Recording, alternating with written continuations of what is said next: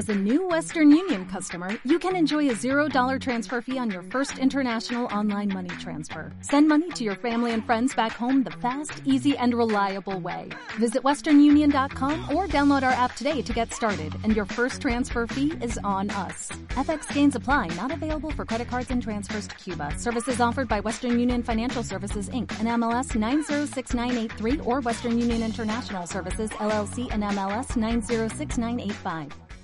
16 Convergencia. 64. Cuando Storgendival divisó la nave de Compor en la pantalla, le pareció que era el final de un viaje increíblemente largo. Pero, por supuesto, no era el final, sino solo el principio. El trayecto de Trantor a Saisei no había sido nada más que el prólogo. Novi se mostró impresionada. ¿Es esta otra nave del espacio, maestro? Nave espacial, Novi. Lo es. Es la que queríamos alcanzar. Es una nave más grande que esta, y mejor. Puede viajar tan rápidamente por el espacio que, si huyera de nosotros, esta nave no podría atraparla. Ni siquiera seguirla. Más rápida que una nave de los maestros. Suranovi pareció consternada. Gendival se encogió de hombros. Como tú dices, es posible que yo sea un maestro, pero no lo soy en todo. Los sabios no tenemos naves como estas, ni tenemos muchos de los dispositivos materiales que poseen los dueños de esas naves. Pero ¿cómo pueden los sabios carecer de tales cosas, maestro?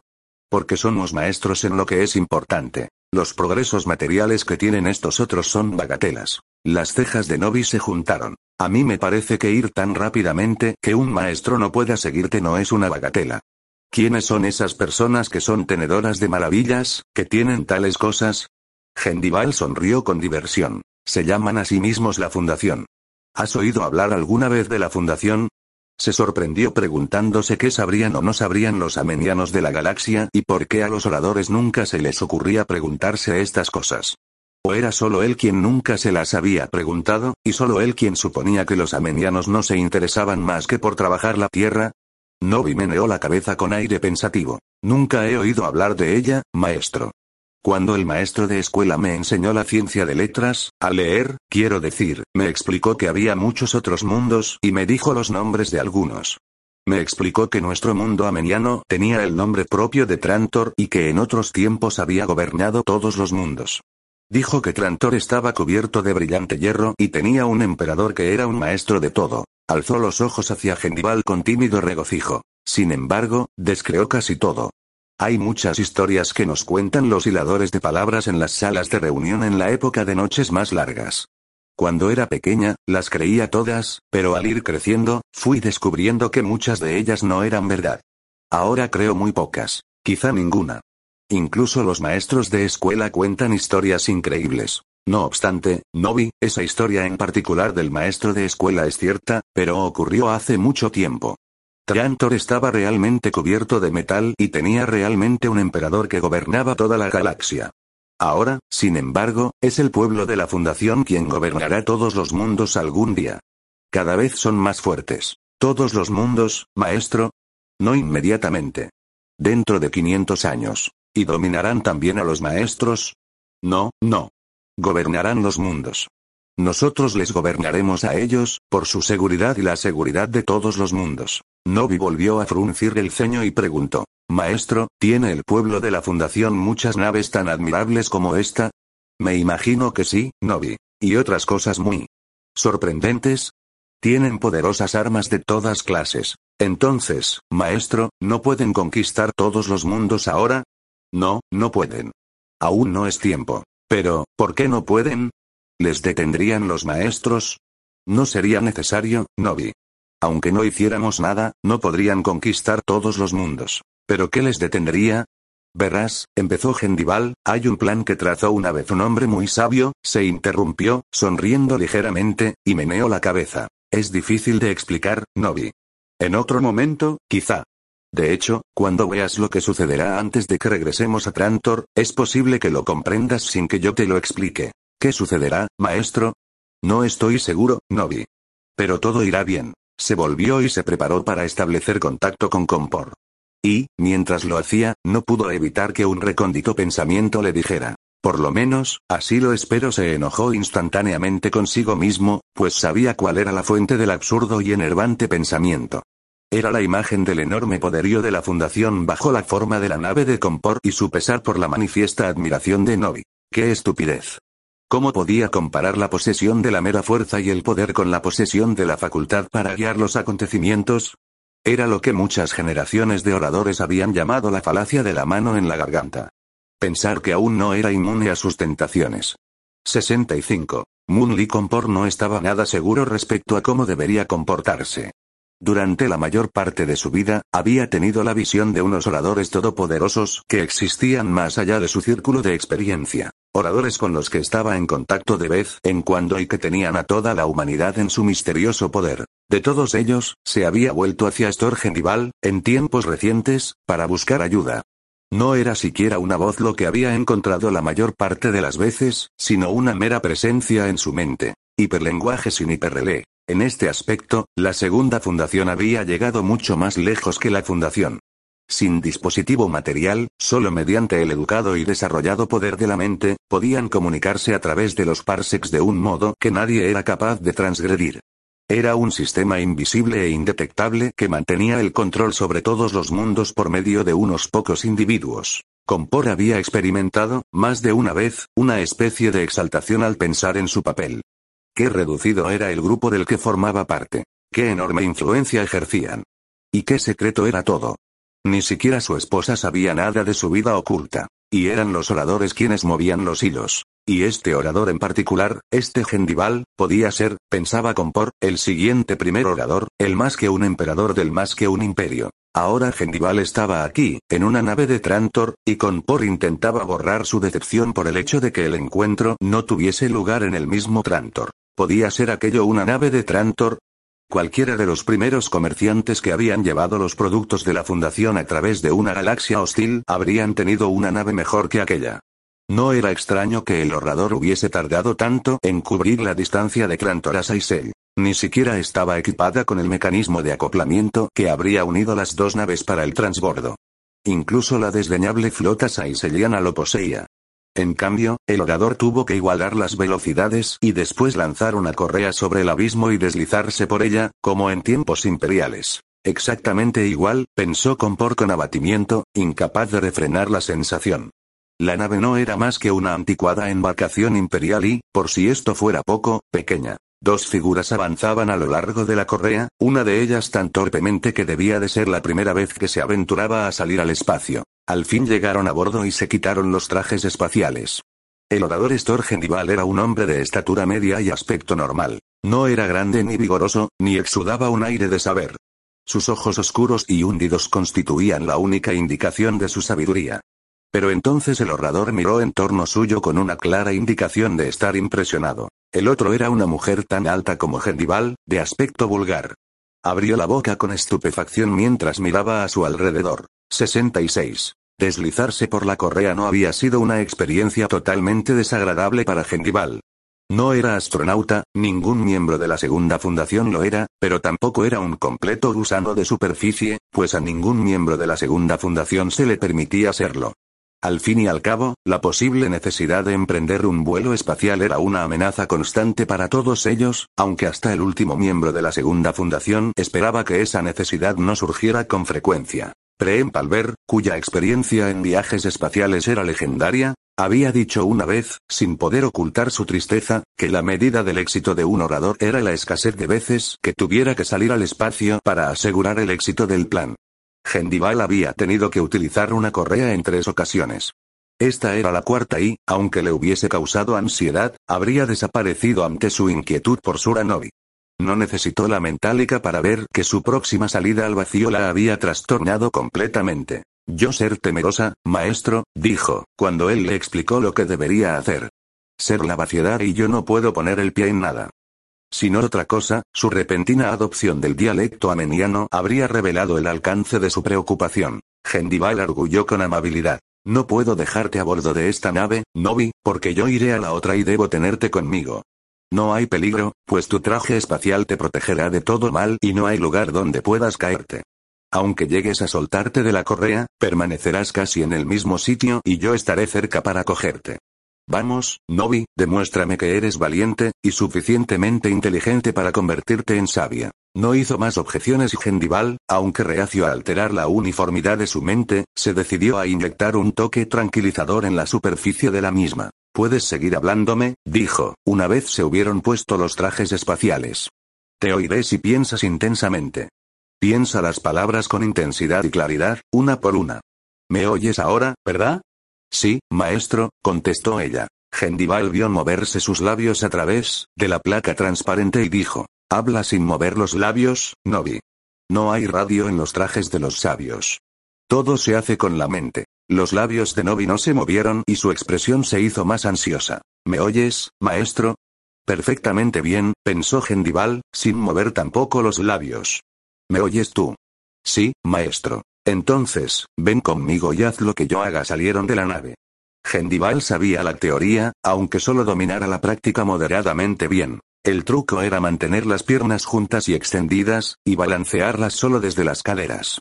Esto hacía que el centro de gravedad se desplazara en línea recta mientras los brazos se balanceaban hacia adelante en una alternancia continua.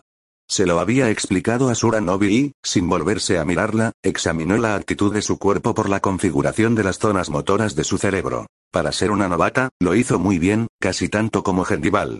Reprimió sus propias tensiones y siguió todas las indicaciones. Gendival se sintió, una vez más, muy satisfecho de ella. Sin embargo, no pudo ocultar su alegría al hallarse de nuevo en una nave, y Gendival tampoco. Miró a su alrededor mientras se quitaba el traje espacial y se quedó atónito al ver el lujo y la calidad del equipo. No reconoció casi nada, y se le cayó el alma a los pies al pensar que tal vez dispusiera de muy poco tiempo para aprender a manejarlo todo. Tal vez tendría que absorber los conocimientos del hombre que ya estaba a bordo, lo cual nunca era tan satisfactorio como el verdadero saber. Luego se concentró en Compor. Compor era alto y delgado, unos cinco años mayor que él, bastante apuesto en un estilo ligeramente frágil, y con un ensortijado cabello de un sorprendente amarillo mantecoso. Gendival vio claramente que se sentía decepcionado, hasta el desdén, por el orador con quien ahora se encontraba por primera vez. Lo que es más, ni siquiera lograba ocultarlo. En general, a Gendival no le importaban esas cosas. Compor no era trantoriano, ni tan solo un miembro verdadero de la segunda fundación, y evidentemente tenía sus ilusiones. Incluso el más superficial examen de su mente lo revelaba. Entre ellas estaba la ilusión de que el poder real se relacionaba necesariamente con la apariencia de poder. Sin duda, podía conservar sus ilusiones siempre que no fuesen obstáculo para lo que Gendival necesitaba, pero en aquel momento, esa ilusión determinada constituía un obstáculo. Lo que Gendival hizo fue el equivalente mentálico de un chasquido de los dedos. Compor se sobresaltó ligeramente bajo la impresión de un dolor agudo pero fugaz. Fue una impresión de concentración impuesta que arrugó la corteza de su pensamiento y le hizo consciente de un poder enorme que podría ser utilizado si el orador lo deseaba. Compor sintió instantáneamente un gran respeto por Gendival. Gendival dijo con amabilidad. Solo quiero atraer su atención, Compor, amigo mío. Haga el favor de comunicarme el paradero de su amigo Golan Trevice, y el amigo de este, Janoz Pelorat. Compor respondió con indecisión. ¿Puedo hablar en presencia de la mujer, orador?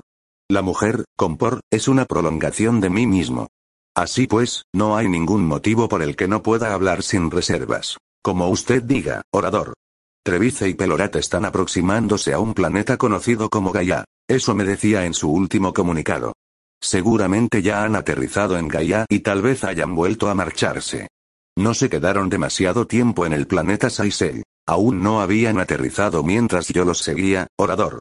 Se acercaban al planeta con grandes precauciones, deteniéndose durante períodos sustanciales entre uno y otro microsalto. Está claro que no tienen información sobre el planeta y, por lo tanto, vacilan. ¿Tiene usted información, Compor? Ninguna, orador, dijo Compor, o por lo menos, la computadora de mi nave no la tiene. ¿Esta computadora? Los ojos de Gendival se posaron sobre el panel de mandos y preguntó con súbita esperanza. ¿Es capaz de ayudar a pilotar la nave? ¿Es capaz de pilotar la nave por sí sola, orador? Solo es necesario pensar en lo que se quiere que haga. Gendival se sintió repentinamente inquieto. ¿Es que la fundación ha llegado tan lejos? Sí, pero de un modo muy torpe. La computadora no funciona bien. Tengo que repetir mis pensamientos varias veces e incluso así solo obtengo una información mínima. Quizá yo pueda conseguir algo más, dijo Gendival. Estoy seguro de ello, orador, contestó Compor respetuosamente. Pero dejemos eso por el momento. ¿Por qué no tiene información sobre Gaia? No lo sé, orador. Alega tener información, si es que se puede decir que una computadora es capaz de alegar, sobre todos los planetas de la galaxia habitados por seres humanos. No puede tener más información de la que le han proporcionado, y si los que la procesaron creían tener datos sobre todos esos planetas cuando, en realidad, no los tenían, la computadora funcionaría bajo ese mismo malentendido. ¿Correcto? Desde luego, orador. ¿Hizo usted averiguaciones en Saisella? Orador, repuso Compor con desasosiego, en Saisei hay personas que hablan sobre Gaia, pero lo que dicen es absurdo. Una mera superstición. Sostienen que Gaia es un mundo poderoso que incluso mantuvo alejado al mulo. ¿Eso dicen? Preguntó Gendival, reprimiendo la excitación. Estaba tan seguro de que era una superstición que no pidió detalles. No, orador. Seguí preguntando, pero lo que acabo de contarle es lo único que saben. Pueden hablar del tema durante largo rato, pero cuando han terminado, todo se reduce a lo que acabo de contarle. Al parecer, dijo Gendival, eso es también lo que Trevice ha averiguado, y va a Gaia por alguna razón relacionada con ello, para comprobar si es cierto, quizá. Y lo hace con cautela, porque quizá también teme ese gran poder. Es muy posible, orador. Y, sin embargo, no lo siguió. Claro que lo seguí, orador, lo suficiente para asegurarme de que se dirigía hacia Gaia. Después regresé a las afueras del sistema gaiano. ¿Por qué? Por tres razones, orador. Primera, usted estaba a punto de llegar y yo quería ir a su encuentro y traerle a bordo cuanto antes, tal como usted me indicó. Ya que mi nave tiene un hiperrelé a bordo, no podía alejarme demasiado de Trevice y Pelorat sin despertar sospechas en Terminus, pero consideré que podía arriesgarme a venir hasta aquí. Segunda, cuando vi que Trevice se acercaba muy lentamente al planeta Gaia, consideré que yo tendría tiempo suficiente para venir a recibirle y apresurar nuestro encuentro sin ser sorprendido por los acontecimientos, en especial porque usted sería más competente que yo para seguirlo hasta el mismo planeta y para resolver cualquier problema que pudiera surgir. Muy cierto. Y la tercera razón, desde nuestra última comunicación, orador, ha sucedido algo que yo no esperaba y que no comprendo. Pensé que, también por esta razón, debía apresurar nuestro encuentro todo lo posible. ¿Y este acontecimiento que no esperaba y no comprende? Unas naves de la flota de la Fundación están aproximándose a la frontera saiseliana. Mi computadora ha obtenido la información por los noticiarios radiofónicos saiselianos. Un mínimo de cinco sofisticadas naves componen la flotilla y tienen poder suficiente para arrollar Saisel. Gendival no contestó enseguida, pues no era conveniente demostrar que él tampoco esperaba ese hecho, o que no lo comprendía, así pues, al cabo de un momento, dijo con indiferencia. ¿Supone que esto tiene algo que ver con el avance de Trevice hacia Gaia? Sin duda se produjo inmediatamente después, y si B sigue a A, hay una posibilidad de que a causar a B, respondió Compor. Bueno, parece ser que todos convergemos sobre Gaia. Trevice y yo, y la primera fundación. Ha actuado bien, Compor, dijo Gendival, y esto es lo que haremos ahora, en primer lugar, me enseñará cómo funciona esta computadora y, al mismo tiempo, cómo se maneja la nave. Estoy seguro de que no tardaremos demasiado tiempo. Después de eso, usted irá a mi nave, ya que entonces habré impresionado sobre su mente cómo se maneja. No tendrá ningún problema, aunque debo decirle, como sin duda habrá adivinado por su aspecto, que la encontrará muy primitiva.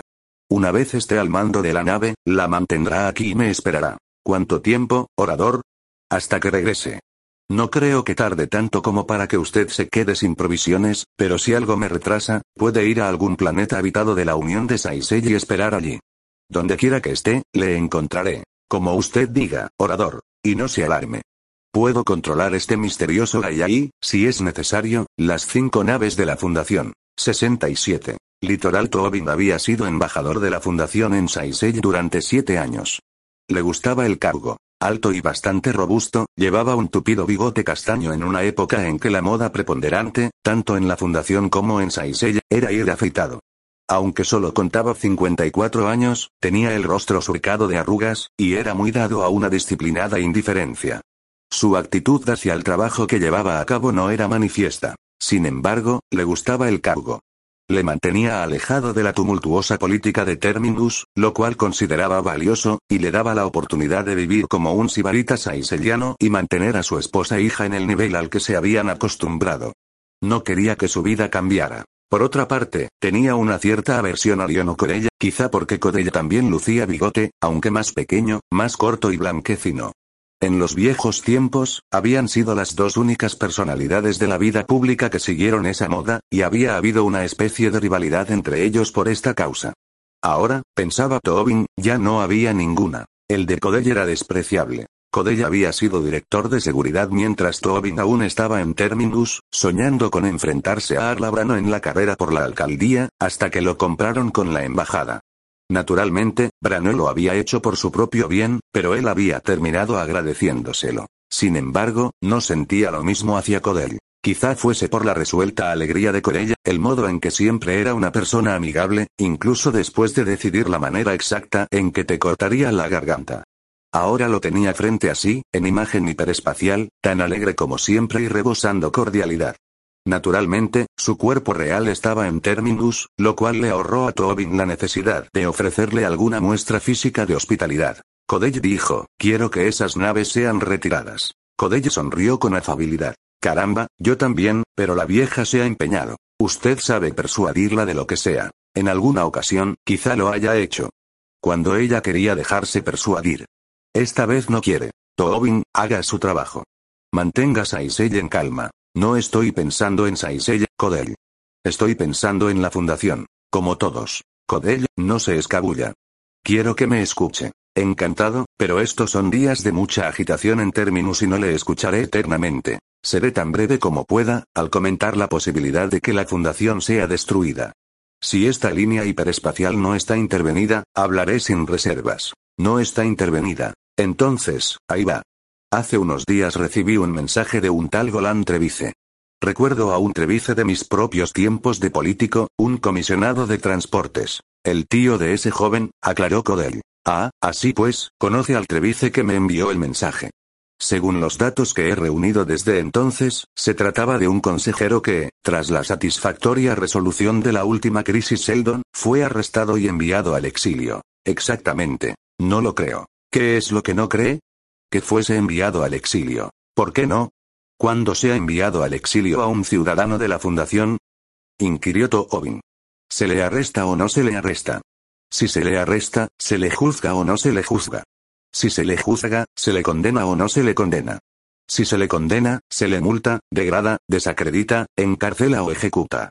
Nunca se le envía al exilio. Siempre hay una primera vez. Tonterías. En una sofisticada embarcación naval, ¿Qué tonto puede dejar de ver que la vieja le ha asignado una misión especial? ¿A quién quiere engañar? ¿Cuál sería la misión? Se supone que encontrar el planeta Gaia. La cordialidad se borró del rostro de Codell. Sus ojos reflejaron una desacostumbrada dureza y dijo, Sé que no se siente demasiado inclinado a creerme, señor embajador, pero le ruego que haga una excepción en este caso. Ni la alcaldesa ni yo habíamos oído hablar de Gaia cuando Trevice fue enviado al exilio. Hasta el otro día no sabíamos siquiera que existiese. Si lo cree, podemos seguir hablando. Reprimiré mi tendencia al escepticismo el tiempo suficiente para crearlo, director, aunque me resulte difícil hacerlo. Es la pura verdad, señor embajador, y si de repente me he puesto serio es porque cuando esto termine, se encontrará con que tiene que contestar muchas preguntas y no le parecerá nada divertido. Habla como si Gaia fuese un mundo conocido para usted. ¿Cómo es que sabe algo que nosotros ignoramos? ¿No tiene el deber de comunicarnos todo lo que sepa sobre la unidad política donde está destinado? Tobin respondió con suavidad. Gaia no forma parte de la Unión de Saisel.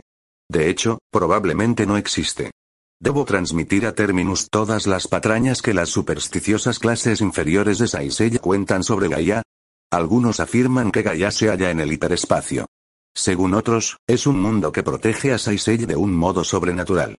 Y según otros, envió al mulo a conquistar la galaxia. Si piensa decir al gobierno saiseliano que Trevice ha sido enviado en busca de Gaia y que cinco sofisticadas naves de la Armada de la Fundación han sido enviadas para ayudarle en su búsqueda, nunca le creerán. Quizá el pueblo crea las patrañas sobre Gaia, pero el gobierno no, y no se dejarán convencer de que la Fundación lo hace. Supondrán que intentan anexionar Saisella a la Confederación de la Fundación. ¿Y si es eso lo que planeamos? Sería fatal. Vamos, Codell, en los cinco siglos de historia de la Fundación, cuando hemos librado una guerra de conquista, hemos librado guerras para impedir nuestra propia conquista, y fracasamos una vez, pero ninguna guerra ha terminado con una ampliación de nuestro territorio. Los ingresos en la Confederación se han realizado por medio de pacíficos tratados. Solo se nos han unido los que consideraban beneficiosa la adhesión. ¿No es posible que Saisei considere beneficiosa la adhesión? Nunca harán tal cosa mientras nuestras naves permanezcan en sus fronteras. Retírelas. No puedo. Codell, Saisei es una propaganda maravillosa de la benevolencia de la Confederación. Está casi cercado por nuestro territorio, ocupa una posición sumamente vulnerable, y no obstante se ha mantenido incólume, ha seguido su propio camino, e incluso ha podido adoptar una política exterior contraria a la Fundación. Hay un modo mejor de demostrar a la galaxia que no forzamos a nadie, que nuestras intenciones son buenas. Si conquistamos a Isella, conquistamos lo que, en esencia, ya tenemos. Al fin y al cabo, lo dominamos económicamente, aunque sea con discreción. Pero si lo conquistamos por la fuerza de las armas, advertimos a toda la galaxia de que nos hemos vuelto expansionistas. ¿Y si le dijera que, en realidad, solo estamos interesados en Gaia? No lo creería y la unión de Saisella tampoco. Ese hombre, Trevice, me envía el mensaje de que se dirige hacia Gaia y me pide que lo transmita a Terminus. En contra de mi voluntad, lo hago porque es mi obligación y, casi antes de que la línea hiperespacial se haya enfriado, la armada de la Fundación se pone en movimiento. ¿Cómo piensan llegar a Gaia, sin violar el espacio saiseliano? Mi querido Tobin, sin duda no se escucha a sí mismo. No acaba de decirme que Gaia, en el caso de que exista, no forma parte de la unión de Saisella. Y supongo que sabe que el hiperespacio es libre para todos y no forma parte del territorio de ningún mundo, entonces, ¿cómo puede Saisei quejarse si pasamos de territorio de la Fundación, donde están nuestras naves ahora mismo, a territorio gaiano, a través del hiperespacio, sin ocupar un solo centímetro cúbico de territorio saiseliano en el proceso? Saisei no interpretará los acontecimientos de ese modo, Codel. Gaia, si es que existe, está totalmente rodeado por la unión de Saisei, aun cuando políticamente no forma parte de ella, y hay precedentes que hacen de esos enclaves una parte virtual del territorio circundante, en lo que a naves de guerra enemigas se refiere. Las nuestras no son naves de guerra enemigas. Estamos en paz con Saisei. Le digo que Saisei puede declarar la guerra. No esperarán ganarla por medio de la superioridad militar, pero el hecho es que la guerra provocará una oleada de actividad antifundación en toda la galaxia. La nueva política expansionista de la Fundación alentará la firma de alianzas contra nosotros. Algunos miembros de la Confederación empezarán a replantearse sus vínculos con nosotros. Es muy posible que perdamos la guerra a causa de los desórdenes internos y no cabe duda de que entonces invertiríamos el proceso de crecimiento que tan provechoso ha sido para la Fundación durante 500 años. Vamos, vamos, Tobin, dijo Codell con indiferencia. Habla como si 500 años no fuesen nada, como si aún estuviéramos en tiempos de Salvorardin, luchando contra el pequeño reino de Anacreonte. Ahora somos mucho más fuertes que el mismo imperio galáctico en su apogeo. Un escuadrón de nuestras naves podría derrotar a toda la Armada Galáctica, ocupar cualquier sector galáctico, y no saber siquiera que había librado una batalla. No estamos combatiendo al Imperio Galáctico. Combatimos a planetas y sectores de nuestro propio tiempo, que no han avanzado como nosotros. Podríamos conquistar toda la galaxia ahora mismo. Según el plan Seldon, no podemos hacerlo hasta dentro de otros 500 años. El plan Seldon subestima la velocidad del avance tecnológico. Podemos hacerlo ahora. Entiéndame, no digo que vayamos a hacerlo ahora, ni siquiera que deberíamos hacerlo ahora. Solo digo que podríamos hacerlo ahora. Codell, usted ha vivido siempre en Terminus. No conoce la galaxia. Nuestra armada y nuestra tecnología pueden derrotar a las fuerzas armadas de otros mundos, pero aún no podemos controlar a toda una galaxia rebelde y dominada por el odio, y así será si la tomamos por la fuerza. Retire las naves. No puedo, Tobin. Considere, ¿y si Gaia no es un mito? Tobin hizo una pausa, escudriñando la cara del otro como si ansiara leer sus pensamientos. ¿Un mundo en el hiperespacio no es un mito? Un mundo en el hiperespacio es una superstición, pero incluso las supersticiones pueden tener algo de verdad. Ese hombre que fue exiliado, Trevice, habla de él como si fuese un mundo real en el espacio real. ¿Y si tiene razón? Tonterías. Yo no lo creo. No. Créalo por un momento. Un mundo real que haya protegido a Saisei del mulo y de la fundación. Usted mismo se contradice. ¿Cómo está protegiendo Gaia a los saiselianos de la fundación? ¿No estamos enviando naves contra ellos? Contra ellos, no. Contra Gaia, que es tan misteriosamente desconocido y se empeña hasta tal punto en pasar inadvertido que, aun estando en el espacio real, convence de algún modo a sus mundos vecinos de que está en el hiperespacio, y que incluso se las arregla para no figurar entre los datos computadorizados de los mejores y más completos mapas galácticos. Entonces, debe de ser un mundo de lo más insólito, pues debe de ser capaz de manipular las mentes. Y, ¿no acaba usted de decirme que, según una leyenda saiseliana, Gaia envió al mulo a conquistar la galaxia? ¿Y, no podía el mulo manipular las mentes? Y, por lo tanto, Gaia es un mundo de mulos? ¿Está seguro de que no podría serlo? ¿Por qué no un mundo de una renacida segunda fundación, en ese caso? En efecto, ¿por qué no? ¿No habría que investigarlo? Tobin recobró la seriedad. No había dejado de sonreír despectivamente durante la última parte de la conversación, pero ahora bajó la cabeza y alzó la mirada por debajo de sus cejas. Si habla en serio, ¿no es peligroso hacer tal investigación? ¿Lo es? Responde a mis preguntas con otras preguntas porque no tiene respuestas razonables. ¿De qué servirán las naves contra mulos o miembros de la segunda fundación?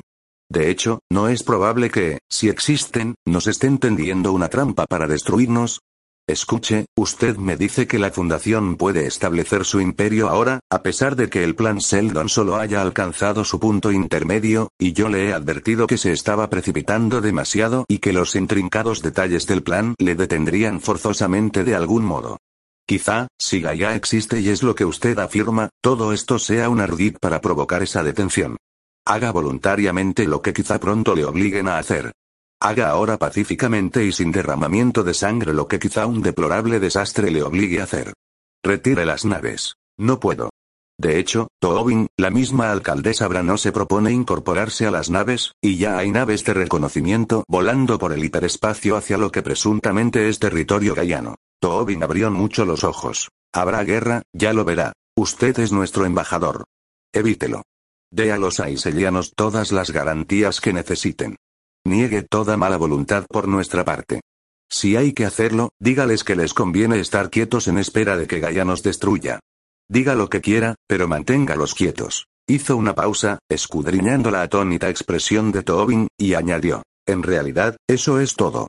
Que yo sepa, ninguna nave de la Fundación aterrizará en ningún mundo de la Unión de Saisella o entrará en ningún punto del espacio real que pertenezca a esa unión.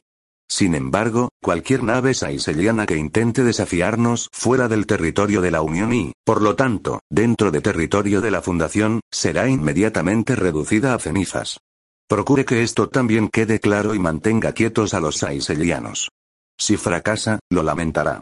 Su trabajo ha sido muy fácil hasta ahora, Tobin, pero ha llegado el momento de la verdad y las próximas semanas lo decidirán todo. Fállenos y no estará a salvo en ningún lugar de la galaxia. No había alegría ni cordialidad en el rostro de Corella cuando se cortó la comunicación y su imagen desapareció. Tobin permaneció boquiabierto en el mismo lugar donde estaba. 68. Golan Trevice se agarró el cabello como si intentara juzgar el estado de su mente por medio del tacto y preguntó bruscamente a Pelorat. ¿Cuál es su estado de ánimo? ¿Mi estado de ánimo? repitió Pelorat con desconcierto. Sí, Aquí estamos, atrapados, con nuestra nave bajo un control ajeno y siendo arrastrados inexorablemente hacia un mundo del que no sabemos nada. ¿Siente pánico? La alargada cara de Pelorrad reflejaba una cierta melancolía. No contestó. No estoy contento. Tengo un poco de aprensión, pero no siento pánico. Yo tampoco. ¿No es extraño? ¿Por qué no estamos más preocupados? Ya lo esperábamos, Golan. Algo así. Trevice se volvió hacia la pantalla. Continuaba firmemente enfocada en la estación espacial. Ahora era más grande, lo que significaba que estaba más cerca. No tenía aspecto de ser una estación espacial impresionante. No había indicios de superciencia. De hecho, parecía un poco primitiva. Sin embargo, tenía la nave en su poder. Estoy siendo muy analítico, Hanoff. Muy audaz. Me gusta pensar que no soy cobarde y que respondo bien en situaciones extremas, pero tiendo a halagarme a mí mismo. Todo el mundo lo hace. En este momento debería estar muy nervioso y un poco sudoroso. Quizá esperásemos algo, pero eso no cambia el hecho de que estamos indefensos y tal vez nos maten. Pero Rat contestó. No lo creo, Golan. Si los gallanos pueden controlar la nave a distancia, ¿no podrían matarnos a distancia? Si aún estamos vivos. Pero no del todo intactos. Se lo digo, Hanoff, tanta serenidad no es normal. Creo que nos han tranquilizado. ¿Por qué? Para mantenernos en buena forma mental, supongo. Es posible que deseen interrogarnos. Después, quizá nos maten. Si son suficientemente racionales para querer interrogarnos, tal vez sean suficientemente racionales para no matarnos sin una buena razón. Trevice se recostó en la butaca, ésta se inclinó hacia atrás. Al menos no la habían privado de su funcionamiento, y colocó los pies encima de la mesa, donde normalmente apoyaba las manos para establecer contacto con la computadora. Quizás sean suficientemente ingeniosos para encontrar lo que ellos consideren una buena razón. No obstante, si han alterado nuestras mentes, no ha sido demasiado. Si se hubiera tratado del mulo, por ejemplo, nos sentiríamos ansiosos de ir, exaltados, exultantes, y hasta la última fibra de nuestro ser clamaría por llegar allí. Señaló la estación espacial. ¿Se siente así, Hanoff? Por supuesto que no. Como verá, aún soy capaz de razonar con lógica y objetividad. Muy extraño. Oh, quién sabe. Estoy asustado, atontado, loco y meramente bajo la ilusión de que soy capaz de razonar con lógica y objetividad, pero Rat se encogió de hombros. A mí me parece cuerdo. Quizá yo esté tan loco como usted y bajo la misma ilusión, pero esta clase de argumentos no nos lleva a ninguna parte. Toda la humanidad podría compartir una locura común y hallarse inmersa en una ilusión común mientras vive en un caos común. Eso no puede refutarse, pero no tenemos más remedio que fiamos de nuestros sentidos. Y luego, de repente, añadió. De hecho, yo mismo he estado razonando un poco. ¿Sí? Bueno, hablamos de Gaia como un posible mundo de mulos, o como la segunda fundación renacida. ¿Y si le dijera que hay una tercera alternativa y que es más razonable que las dos primeras? ¿Qué tercera alternativa? Los ojos de Pelorat parecieron concentrarse en sí mismo. No miró a Trevice y su voz fue baja y pensativa. Tenemos un mundo, Gaia, que ha hecho todo lo posible, durante un período de tiempo indefinido, para conservar un aislamiento completo. Nunca ha intentado establecer contacto con ningún otro mundo, ni siquiera con los cercanos mundos de la Unión de Saisel. Tienen una ciencia avanzada, en algunos aspectos, si la historia de su destrucción de flotas es cierta, y sin duda su capacidad para controlarnos ahora mismo lo demuestra, y a pesar de ello no han intentado extender su poder. Solo desean estar tranquilos. Trevice entornó los ojos. ¿Y qué? Todo es muy inhumano. Los más de 20.000 años de historia humana en el espacio han sido una sucesión de conquistas y tentativas de conquista. Prácticamente todos los mundos que pueden ser habitados están habitados. Casi todos los mundos se han peleado durante este tiempo y casi todos los mundos han empujado a sus vecinos en un momento u otro. Si Gaia es tan inhumano para ser distinto en este aspecto, puede ser porque realmente sea inhumano. Trevice meneó la cabeza. Imposible. ¿Por qué imposible? inquirió Pelorat con vehemencia. Ya le he comentado lo sorprendente que resulta que la raza humana sea la única inteligencia evolucionada de la galaxia. ¿Y si no lo es? ¿No podría haber otra, en otro planeta, que careciese del impulso expansionista humano? De hecho, Pelorat se excitó, no es posible que haya un millón de inteligencias en la galaxia, pero solo una, nosotros, sea expansionista. Todas las demás se quedarían en casa discretas, ocultas. Ridículo exclamó Trevice. Nos tropezaríamos con ellos. Aterrizaríamos en sus mundos. Tendrían distintos tipos y grados de tecnología y la mayoría no podría detenernos. Pero nunca nos hemos tropezado con ninguno. Espacio. Ni siquiera hemos encontrado las ruinas o reliquias de una civilización no humana, ¿verdad? Usted es el historiador, de modo que dígamelo, ¿las hemos encontrado? Pero ya meneó la cabeza. No, nunca. Pero, Golan, podría haber una esta. No lo creo. Usted dice que su nombre es Gaia, que es una antigua versión dialéctica del nombre Tierra. ¿Cómo podrían no ser humana? Fueron seres humanos los que bautizaron el planeta con el nombre de Gaia y, ¿quién sabe por qué? Su semejanza con una palabra antigua podría ser fortuita.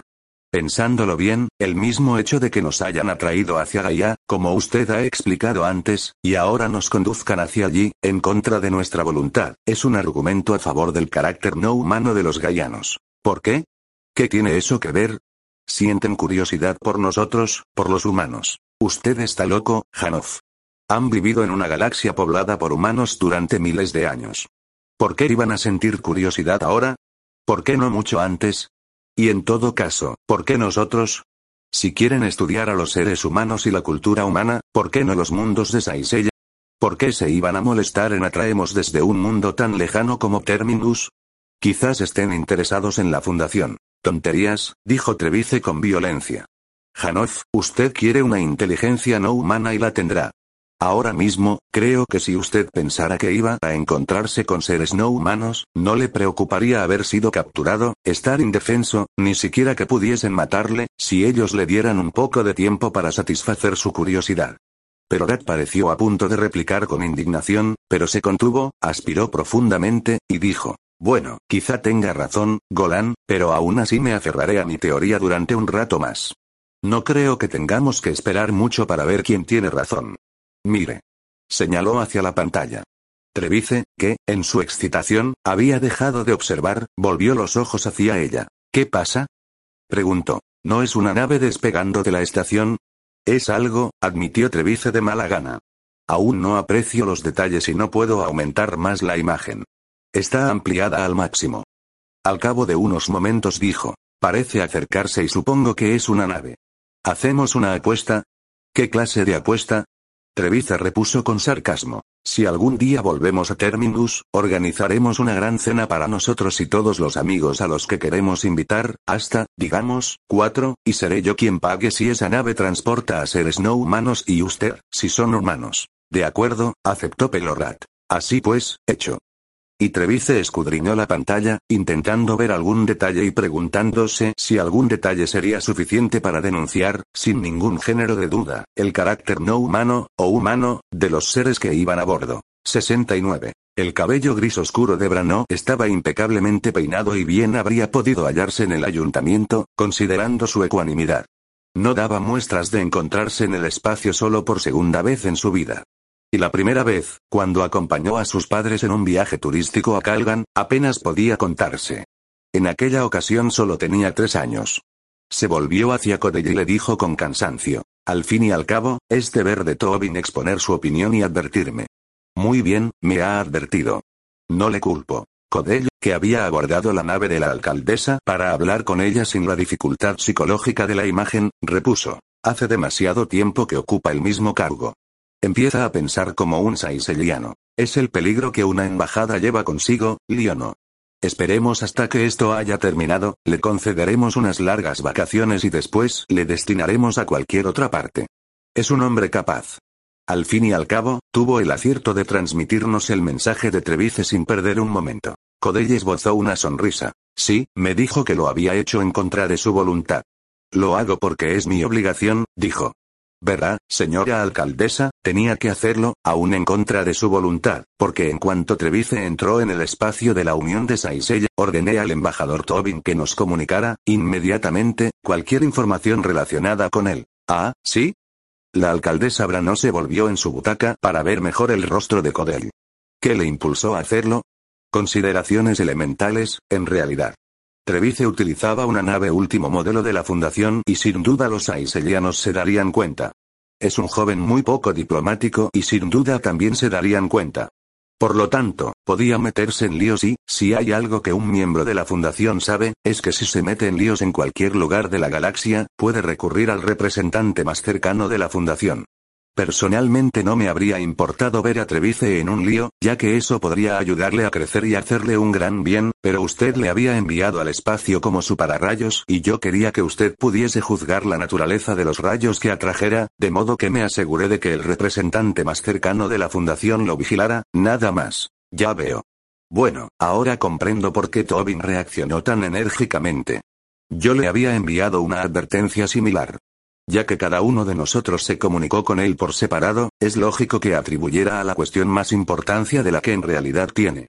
¿Cómo es, Liono, que no me consultó antes de enviar el aviso? Codell contestó fríamente. Si le consultara todo lo que hago, no tendría tiempo para ser alcaldesa. ¿Cómo es que usted no me comunicó sus intenciones? Brano respondió con acritud. Si le informara de todas mis intenciones, Liono, sabría demasiado. Pero es un asunto trivial, y también lo es la alarma de Tobin y, en este caso, también lo es cualquier pataleta que puedan tener los saiselianos. Estoy más interesada en Trevice. Nuestras naves de reconocimiento han localizado a Compor. Está siguiendo a Trevice y ambos se dirigen muy cautelosamente hacia Gaia. He recibido todos los informes, Liono. Al parecer, tanto Trevice como Compor se toman Gaia muy en serio. Todo el mundo se burla de las supersticiones relativas a Gaia, señora alcaldesa, pero todo el mundo piensa. Y sí, a pesar de todo. Incluso el embajador Tobin está intranquilo.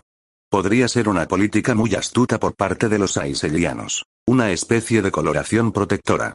Si uno difunde historias de un mundo misterioso e invencible, la gente se apartará no solo del mundo, sino de cualquier otro mundo cercano, como los de la Unión de Saisel. ¿Cree que por eso el muro no atacó Saisella?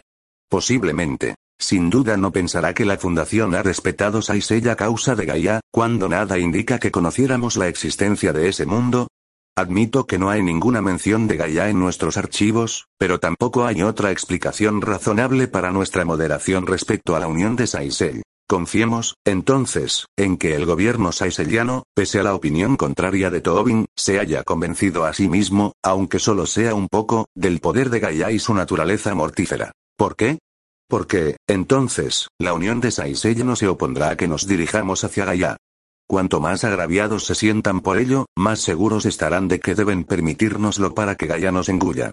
Pensarán que será una lección muy provechosa y que los futuros invasores no la echarán en saco roto. Y sí, a pesar de todo, están en lo cierto, alcaldesa. ¿Y si Gaia es mortífero? Brano sonrió. Ahora es usted quien alega el sí, a pesar de todo. ¿Verdad, Leono? Tengo que prever todas las posibilidades, alcaldesa.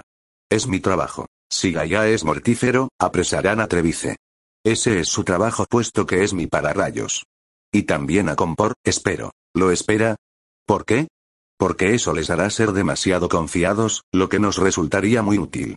Subestimarán nuestro poder y serán más fáciles de manejar. Pero ¿y si los demasiado confiados somos nosotros? No lo somos, dijo Brano categóricamente. Esos gallanos, sean lo que sean, pueden ser algo sobre lo que no tengamos ni idea y cuya peligrosidad no podamos juzgar correctamente. Me limito a sugerirlo, alcaldesa, porque incluso habría que sopesar esa posibilidad. ¿En serio? ¿Por qué se le ha ocurrido tal cosa, Leono? Porque creo que usted piensa que, en el peor de los casos, Gaia es la segunda fundación. Sospecho que piensa que es la segunda fundación, sin embargo, Saisei tiene una historia interesante, incluso durante el imperio. Solo Saisei tuvo un sistema de autogobierno. Solo Saisei se libró de los peores impuestos bajo los llamados emperadores malos. En resumen, Saisei parece haber tenido la protección de Gaia, incluso en tiempos imperiales. ¿Y qué? Pero la segunda fundación fue establecida por Ariseldon al mismo tiempo que nuestra fundación. La segunda fundación no existía en tiempos imperiales, y Gaia, sí. Por lo tanto, Gaia no es la segunda fundación. Es alguna otra cosa y, tal vez, incluso peor. No pienso dejarme aterrorizar por lo desconocido, Liono. Solo hay dos posibles fuentes de peligro, armas físicas y armas mentales, y estamos preparados para ambas. Usted regrese a su nave y mantenga a las unidades en las afueras de Saisel. Esta nave irá sola hacia Gaia, pero estaré en comunicación constante con usted y espero que, en caso necesario, acuda en un solo salto. Márchese, Liono, y borre esa expresión trastornada de su rostro. Una última pregunta. ¿Está segura de que sabe lo que hace? Lo estoy, repuso ella con severidad. Yo también he estudiado la historia de Saisei y he visto que Gaia no puede ser la segunda fundación, pero, como le he dicho, he recibido todos los informes de las naves de reconocimiento y gracias a ellos. ¿Sí? Bueno, sé dónde está la segunda fundación y nos encargaremos de ambas cosas, Liono. Primero nos ocuparemos de Gaia y luego de Trantor. ¿No se merece tu familia lo mejor? Entonces, ¿por qué no los mejores huevos? Ahora, Egglands Best están disponibles en deliciosas opciones. Huevos clásicos, de gallina libre de jaula y orgánicos de Egglands, que ofrecen un sabor más delicioso y fresco de granja, que le encantará a tu familia. En comparación con los huevos ordinarios, Egglands Best contiene la mejor nutrición como 6 veces más vitamina D, 10 veces más vitamina E y el doble de omega 3 y B12. Solo Egglands Best. Mejor sabor, mejor nutrición, mejores huevos. Visita egglandsbest.com para más información.